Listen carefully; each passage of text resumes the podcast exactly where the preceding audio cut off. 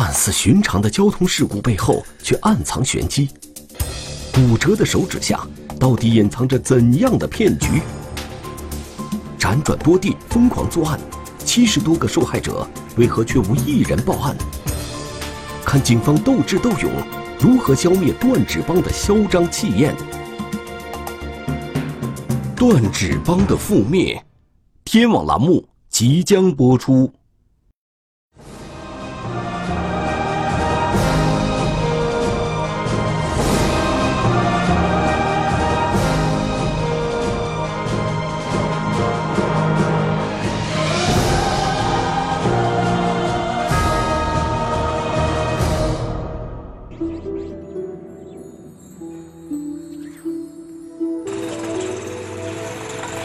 住安徽省泗县平山村的王老汉是一位打井人。这天，他骑车带着他的雇主一同前往雇主家中打井。这个雇主家就住在隔壁村庄，路程不算太远。这对于做小本生意的王老汉来说是件值得开心的事儿，节约了时间，更节约了他开车的成本。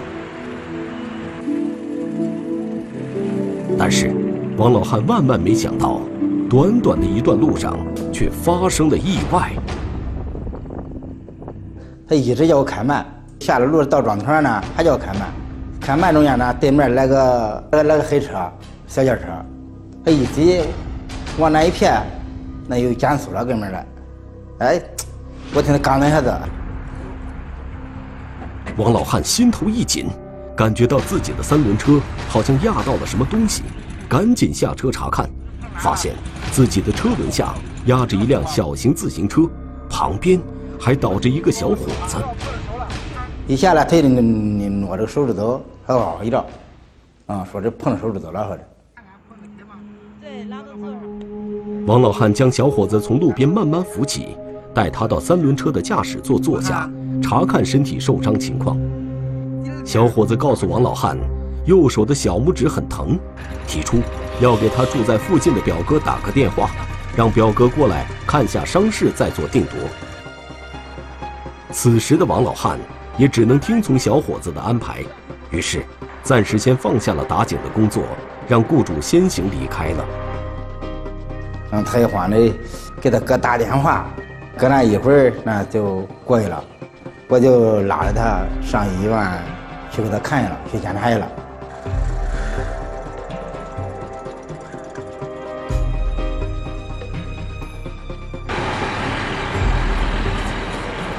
三人赶到了医院，在医生的建议下，给小伙子疼痛的手指部位拍摄了 X 光片。光片显示，小伙子右手小拇指关节有明显骨折迹象。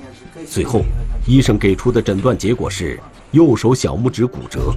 这个结果让王老汉十分揪心。他要住院，我没钱，我弄那住院呢，管恁先叫这个钱呢，恁先给我垫上。呃，治好了呢，这个钱我再给你。啊，他不愿意，那不愿意我那我说没钱，我没现钱，我没钱。王老汉的身上并没有带多少现金，可是受伤的小伙子和他表哥坚持要求他当场赔钱，这让王老汉有些不知所措。要五千，我这还五千呢，我连五百我也没有，我说的，我要了，我说这就二百块钱，你看见了吧？给你拍个片，一百多，剩几十块钱。面对咄咄逼人的这两个人，王老汉提出回家取钱。就我能借，我能借着，能借着多少是多少，来的。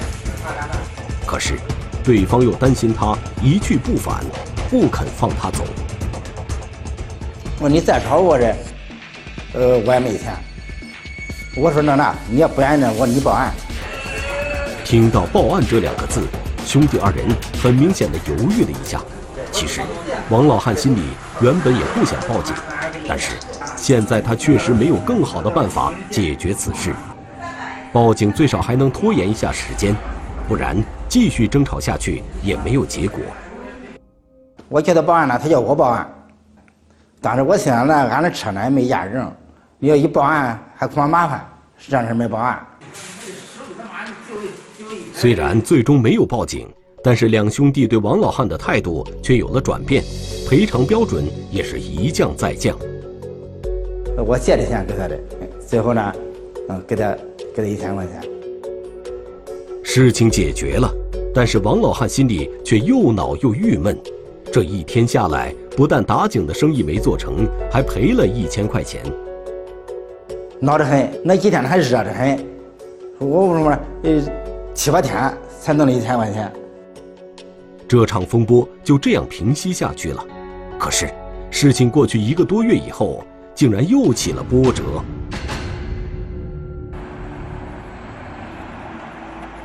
二零一八年九月十日一早。两位例行开展社区警务工作的派出所民警，来到辖区平山村进行入户走访。安徽省泗县公安局开展这项工作已经有一段时间，村民们对此也都习以为常。现在不是提倡这个社区警务吗？从公安部是在前几年就开始这个推动社区警务，然后到我们省公安厅这个贯彻落实的时候，就是说。要求我们这个社区民警每个月要定期的下村入户走访。个人，民警这次走访的主要目的是登记一下村里外来人员的基本情况。王老汉正是他们要走访的对象之一。了解到，就是说庄上有一户是外来人口，是出租房屋过来的。这个老头呢，他姓王，就是他家呢，了解一下他在这边租住房屋，主要在我们这个农村啊，在我们这个平山村这边。开展就是说这个打井的业务，就是给农户打井。民警来到王老汉家中，向他询问了一些常规问题，并对他的基本信息进行了登记。所有工作做完之后，王老汉却拦住了将要离开的民警。这个我得跟他说这个事儿，我这有是有有点蹊跷我这。他和我聊了一句，说：“哎，我前几天啊。”嗯，碰到一个事儿，嗯，有点奇怪。原来王老汉这一个多月以来，一直对撞人赔钱的那件事耿耿于怀。这次赶上民警上门走访，他决定跟他们反映一下这个情况。跟我反映这个情况的时候，就这个事情处理完了，第二天想着就是说，哎，我这个去打井的时候损失这么多钱，我再去那个把这个生意要给做了呀。再联系一开始那个联系他打井的那个小伙子，联系他那个小伙子就说啊我不不打了。在王老汉看来，他是因为要去打井，才在路上发生了意外，所以这件事雇主多少有一些责任。可现在本来谈好的打井生意，雇主却没有理由的就反悔了，这让王老汉心里很不是滋味儿。给这个要打井的一打电话，哎。他说我不打井了。我说你咋不打了？你走了还要打嘞？我碰那个人，我这碰着手指头了。你你说要打井，为了你才碰着人呀？你咋能不打了？哎，怎么他就电话挂了。原本的生意泡了汤，王老汉心中非常郁闷，而且整件事情越想越不对劲儿。他拜托民警帮忙找到这个雇主，想问清楚他为何要爽约呢？然后你当时就给我说了一下这个小伙子的这个情况。年龄啊，手机号。当时我，因为你刚接触到这个事情，你并不觉着有什么可疑的地方。哎，碰到人嘛，而且确实骨折了，嗯，适当的赔偿一点是很正常的。这件事可大可小，但是既然王老汉有了心结，秉着要对老百姓负责任的态度，民警们还是决定帮王老汉查一下。我回去之后。也就是留意了一下，问了一下，就是大棚村的那边呢，就是说，我们的社区民警，还有包片呢，这个同志们问一下，结果却发现，在大棚村根本没有这个人，因为我们那个大棚村并不大，我们这边包片的同志基本上对村村里每一户都比较了解，这一点就是平时技术工作做的还是比较扎实，就是说没有这样一个人。看似寻常的交通事故背后，却暗藏玄机。我叫他报案了，他叫我报案。神秘的雇主信息无法确认。这大棚村并不大，没有这样一个人。自断手指，上演碰瓷的把戏。经过这个锻炼的一个团队，气焰嚣张，警方该如何与之斗智斗勇？各乡镇到县区跨市，到最后跨省。断指帮的覆灭，天网栏目正在播出。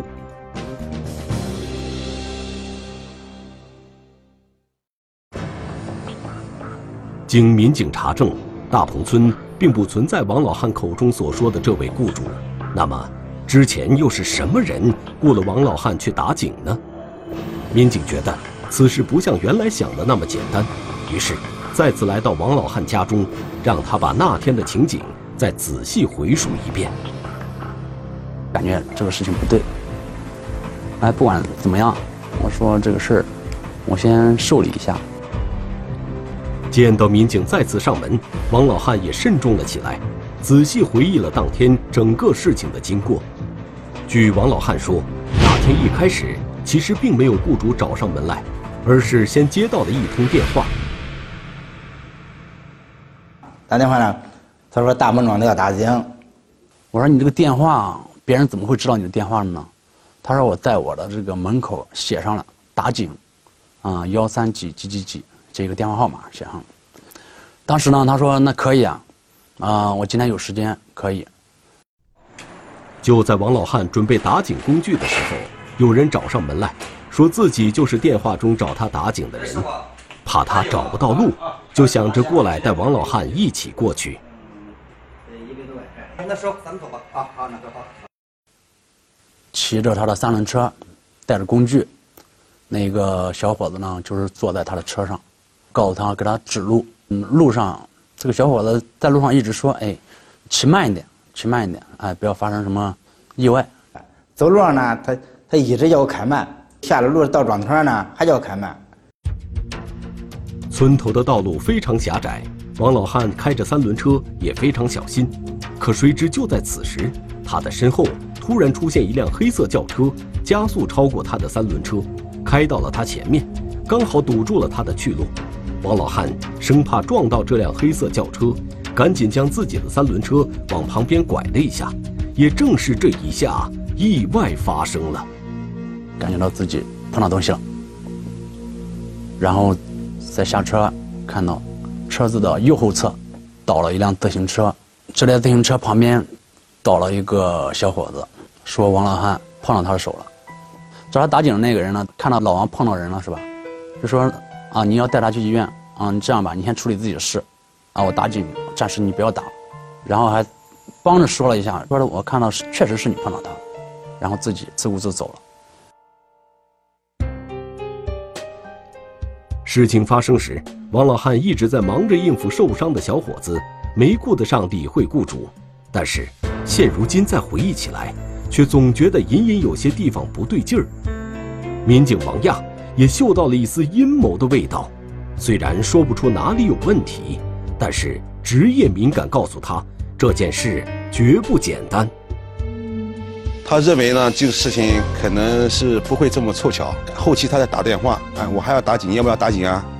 啊，不要不要了，到最后就不接电话了，到最后甚至关机了。所以说他感觉有点可疑。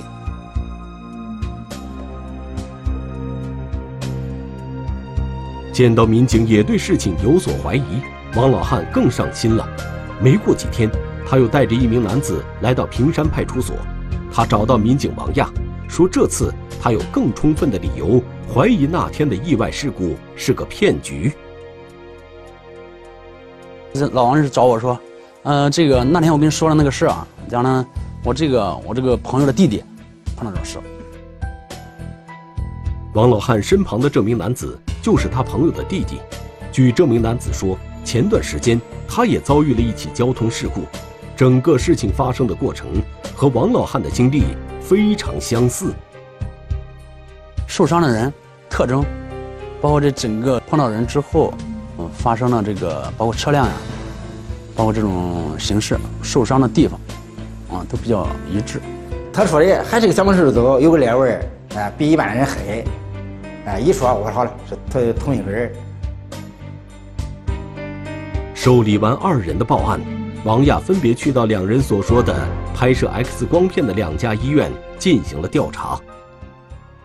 看了一下，感觉就是说两个拍摄的光片啊，感觉就是同一个人，而且名字也比较相符，都是化名嘛。根据二人对受害者的描述以及医院方面的证据支持，警方基本可以判断，这两个人遇到的两起交通事故中的受害者应该是同一人。更巧的是，这个人受伤的也都是同一个部位。当时我怀疑，我也只是怀疑，是不是他们俩其中有一个确实真正的把别人手碰骨折了。这个人呢，就是说感觉，哎，这样我我拿到钱了，我再试一次。就是涉及到这个。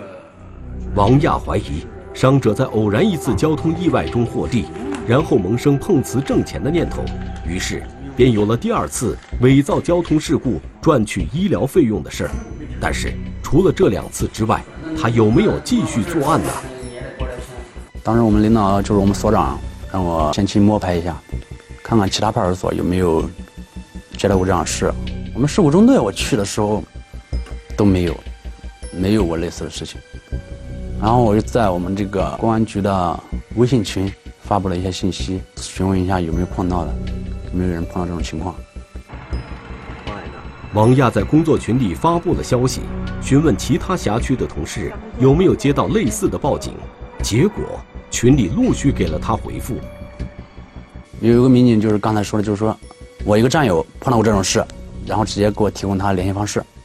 还有一个是说他的哥哥碰到这种事，嗯，当时碰到这种事的时候还咨询了他，咨询他当时说那手指确实骨折了吗？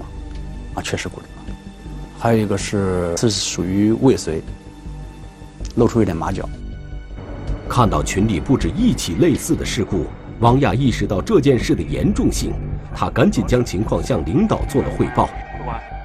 当时把这几起案件啊，这个笔录都给提取过之后，接下来我把这个剩下的几家医院跑了一下，把光片提取一下，然后拿着这些材料，就直接找我们所长汇报。我说这个不是个案了，我们所长也比较重视这个案件，给我们局里汇报。安徽省泗县公安局对平山派出所反馈上来的这一情况进行了分析，最后认为这几起交通事故应该是利用碰瓷手法实施的诈骗，决定成立专案组彻查此事。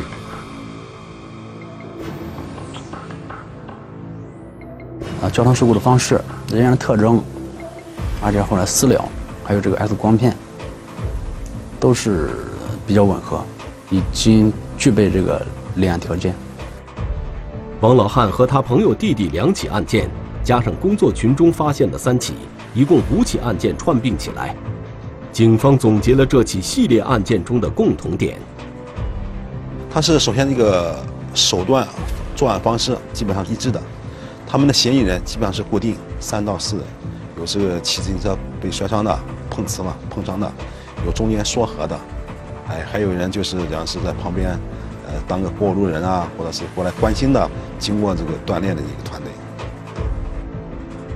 警方分别到五个事故发生地点进行了实地调查，发现这五起案件中，嫌疑人都选择了位置比较偏僻、人烟稀少的地区作为作案地点，但是他们百密一疏。在其中的一起案件中，监控拍到了他们作案的全过程。看似寻常的交通事故背后，却暗藏玄机。我叫他报案了，他叫我报案。一段监控，断指帮骗局昭然若揭。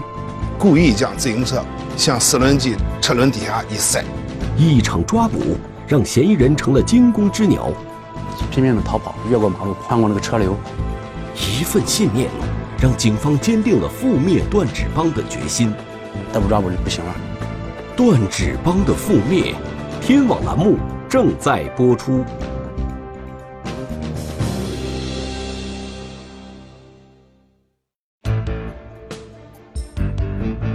安徽省泗县公安局平山派出所的民警在日常走访中结识了王老汉，了解到一场蹊跷的交通事故。后来经过调查，发现了一个用碰瓷的手法多次实施诈骗的团伙。专案组根据他们作案的特点，称这伙人为“断指帮”。在一起案件中，监控捕捉到了这个断指帮作案的全过程。应该是三个三个摄像头，同时记录下了他这整个一个跟踪过程和一个实施犯罪的一个过程。视频显示，一辆装满货物的农用车正在道路上行驶，后面紧跟着一辆黑色轿车，侧面有一名穿黄色上衣的男子骑着一辆自行车和农用车并排行驶。就快要走到路口的位置时，戏剧性的一幕发生了。在靠靠近路边的时候，那骑自行车的犯罪嫌疑人故意将自行车向四轮机那个车轮底下一塞，然后迅速倒地。但是农用车体积很大，再加上车上装满了货物，司机似乎并没有注意到这一切的发生，径直开过了路口。黑色轿车开上去追上了农用车，同时黄衣男子一路小跑也追上农用车，最终农用车、黑色轿车连同黄衣男子一起消失在视频画面中。大约半分钟后，黄衣男子连同另外一人再次出现在视频画面中，一起向自行车倒地的位置走去。警方猜测。和黄衣男子一起返回出事地点的，应该就是农用车司机。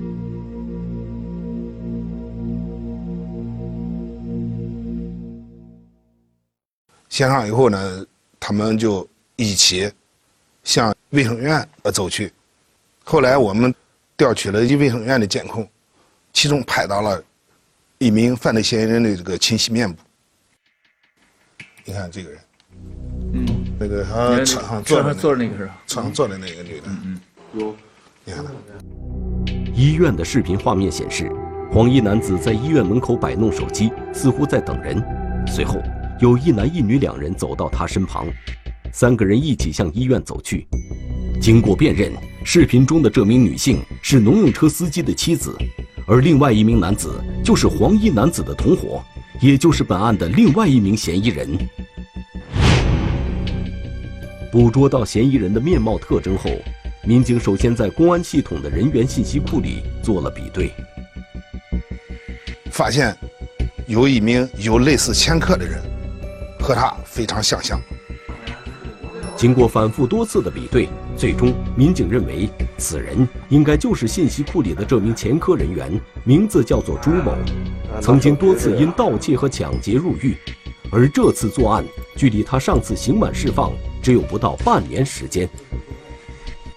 我发现那个朱某啊，本人是八四年出生的，从九八年的时候十四岁，刚够追究刑事责任的时候，就因为抢劫罪啊被判过刑，然后后来从九八年到二零一八年，二十年时间里有十七年半，都是在监狱里面度过的，也就是在一八年的二月份，刑满释放的。根据经验，警方判断认为，如此劣迹斑斑的嫌疑人又没有固定的经济来源，他一定会在短时间内继续作案。既然手指上的骨折是真伤，那么这伙人必然要趁着新伤疯狂作案，否则一旦被医院发现是陈旧性骨折，他们的戏就演不下去了。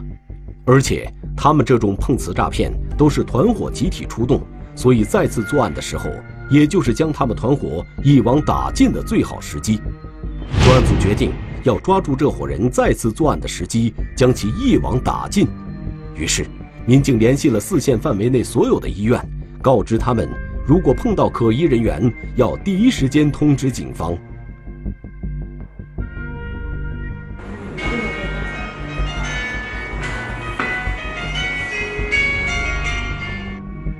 九月十三号的时候，当时我是在我们县公安局，中午。也没有回去，啊，接到了也是我们平山镇啊卫生院的这个电话，然后这边来了几个年轻人，说手骨折了，啊，我赶紧联系你的，啊，我说那你先稳住他，我说我马上过去。不出警方所料，只过了三天，断指帮就又出动了。专案组决定立即赶往医院，对嫌疑人一伙展开抓捕。我比较激动，我感觉。他这伙人露出马脚，一网打尽他。结果赶到医院之后，几个人却已经跑掉了。有人给我打电话时候，因为他们拍了很多片子了，他们说你这个怎么这么慢？有人说我这片子还没出来，他们已经感觉不对。了，就不给他片子。再加上说外面有人盯梢吧，当时连光片都没拿就走了。到了之后听一下现场情况，说看到有两到三个二十来岁的人拼命的逃跑，就是越过马路，然后穿过那个车流。嫌疑人一伙已然成为惊弓之鸟，接下来想要抓到他们，恐怕更是难上加难了。那一天过去几天之后，好像这伙人就消失了。目前，这伙犯罪嫌疑人除了朱某以外，其他人的身份一直难以确定。他们从来不使用自己真实的身份信息，而且没有固定的落脚点，行踪非常隐蔽。这些因素都对警方的侦破工作非常不利，所以当务之急是要确定团伙所有成员的身份。后期呢，我们也没有气馁，我们又通过这个受害人给我们提供的当时所谓的受害人嘛，到医院是拍片了那个身份信息进行调取，但是这个嫌疑人呢姓名报的都不一致，因为我们从各个医院调过来嘛，呃，通过医院调监控呢，应该比对的是同一伙人。虽然嫌疑人就医时并未使用真实的身份信息，但是通过调取大量医院视频，再结合受害者的描述，警方分析出了这个团伙的结构以及人员构成。一般就是四人团伙，在作案之后呢，一般出现连那个碰瓷人嘛，还有那个说情的，还有他的表哥，一般最多是三个人到场，留下一个人在把风嘛，那不能老是所有人都到场嘛。警方根据团伙成员的体貌特征，围绕朱某的社会关系以及人际往来展开了调查，最终确定了四名嫌疑人的真实身份。朱某杰扮演断指骨折的受害者，负责碰瓷的主要任务；朱某扮演受害者住在附近的表哥，负责前来假意调和，实则要钱；韩某开黑色轿车的驾驶员，负责给目标车辆制造事端，引发车祸；杨某杰。扮演类似雇主一类的角色，负责引出目标人物。虽然确定了嫌疑人身份，但是他们现在身在何处仍然未知。专案组有些担心，这伙人被惊动以后会潜逃到外地。是不是我们把他赶到外地去作案去了？当时我有这种怀疑。考虑到嫌疑人没有固定经济来源，他们不会轻易收手。专案组认为，应当及时把侦查的范围扩展到四县周边的友邻县市。消失了几天之后，大概在九月十八号，啊，我是在我们局里面查了一下这几个人的住宿记录。当时发现他们在安徽省淮北市，这几天在那边的登记住宿。在安徽省淮北市突然出现了这伙人的踪迹，这也证实了警方的猜测。但是。和四县情况一样，淮北市警方并没有接到任何相关的报警信息，所以无法确定这伙人是否再次作案。因为当时呢，这个案件如果不抓现行的话，可能也很难，或者说主要犯罪嫌疑人不能一次性全部到案的话，哎，对案件的侦破、后期侦破可能带来一定难度。像此类涉案金额较小的诈骗案件，即使将嫌疑人抓捕归案，但是警方不能取得充分证据的话。对于后期的案件审理也会非常不利。专案组迅速将此事上报，希望在安徽全省乃至全国范围内收集和整理此类案件的相关信息。通过这个这个串并，然后再进行这个发案协查、内部协查，是通过我们自己工作群扩大这个社会面。他有时候经过哎别人说过什么事，哎，慢慢就汇集汇集到我们这里了，越来越多，从我们各乡镇。到县区，然后跨市，到最后跨省。看似寻常的交通事故背后，却暗藏玄机。是有就有点蹊跷啊！这疯狂作案，段志邦气焰不减。各乡镇到县区，然后跨市，到最后跨省，流窜多地，受害者却无一人报案。犯罪团伙就抓住你的心理，不能容忍，抓捕工作刻不容缓。很难为情。这种感受你很难用语言去描述。断指帮的覆灭，天网栏目正在播出。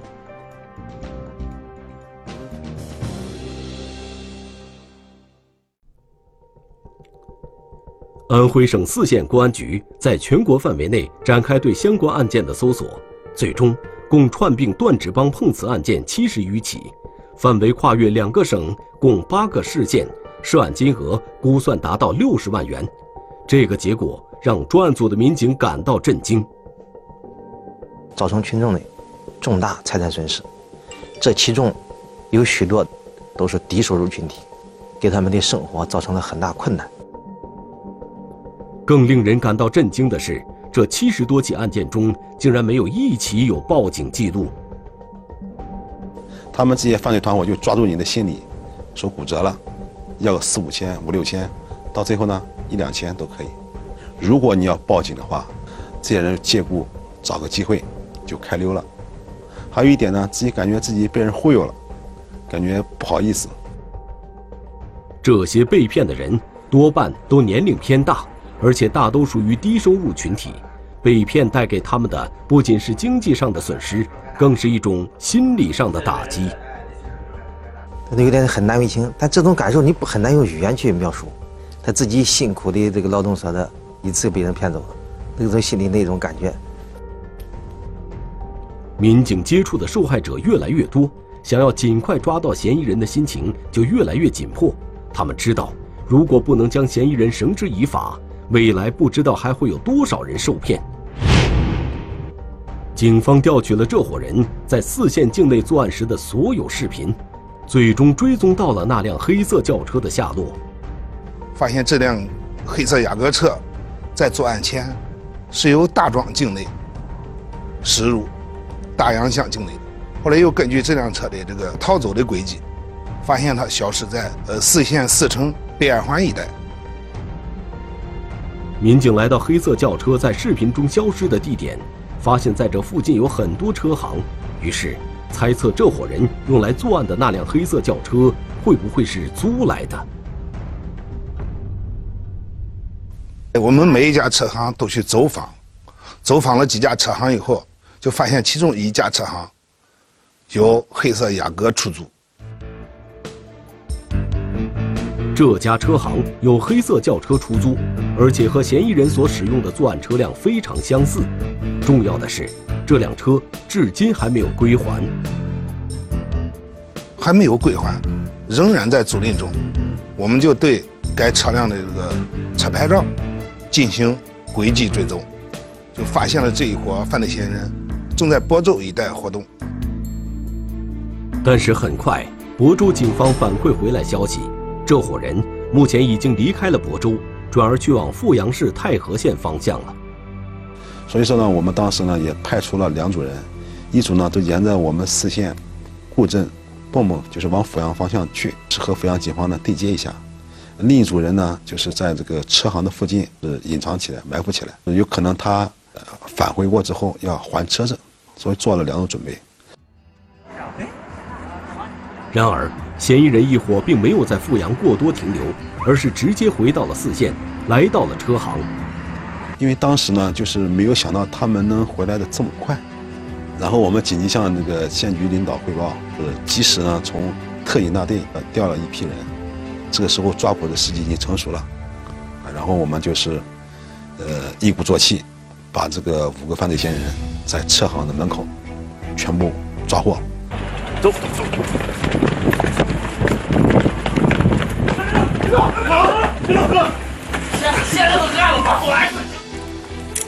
四个嫌疑人全部到案。审讯中，他们对自己犯下的罪行供认不讳。据这伙人交代，因为小拇指受伤，对生活的影响较小，所以他们选择自断手指实施诈骗。他们自导自演的这出苦肉计，终于被人识破，断指帮不劳而获的发财梦也就此幻灭。在此提醒广大人民群众，在遇到类似的轻微交通事故时，在第一时间要选择报警，要相信公安机关会公正处理，尽量不要选择与当事人私了，不要给犯罪分子留下任何可乘之机。中华人民共和国公安部 A 级通缉令：李胜，男，一九九零年十二月十二日出生，户籍地山西省襄垣县古韩镇南麻池巷九号，身份证号码幺四零四二三一九九零幺二幺二零零七六。该男子为重大盗抢骗犯罪在逃人员，公安机关希望社会各界和广大人民群众及时检举揭发盗抢骗等违法犯罪活动，发现有关情况，请及时拨打幺幺零报警。一场失控的报复，两名无辜的被害人，石峰留给妻女的遗书，猜疑记恨，潜心复仇。无法挽回一个支离破碎的家。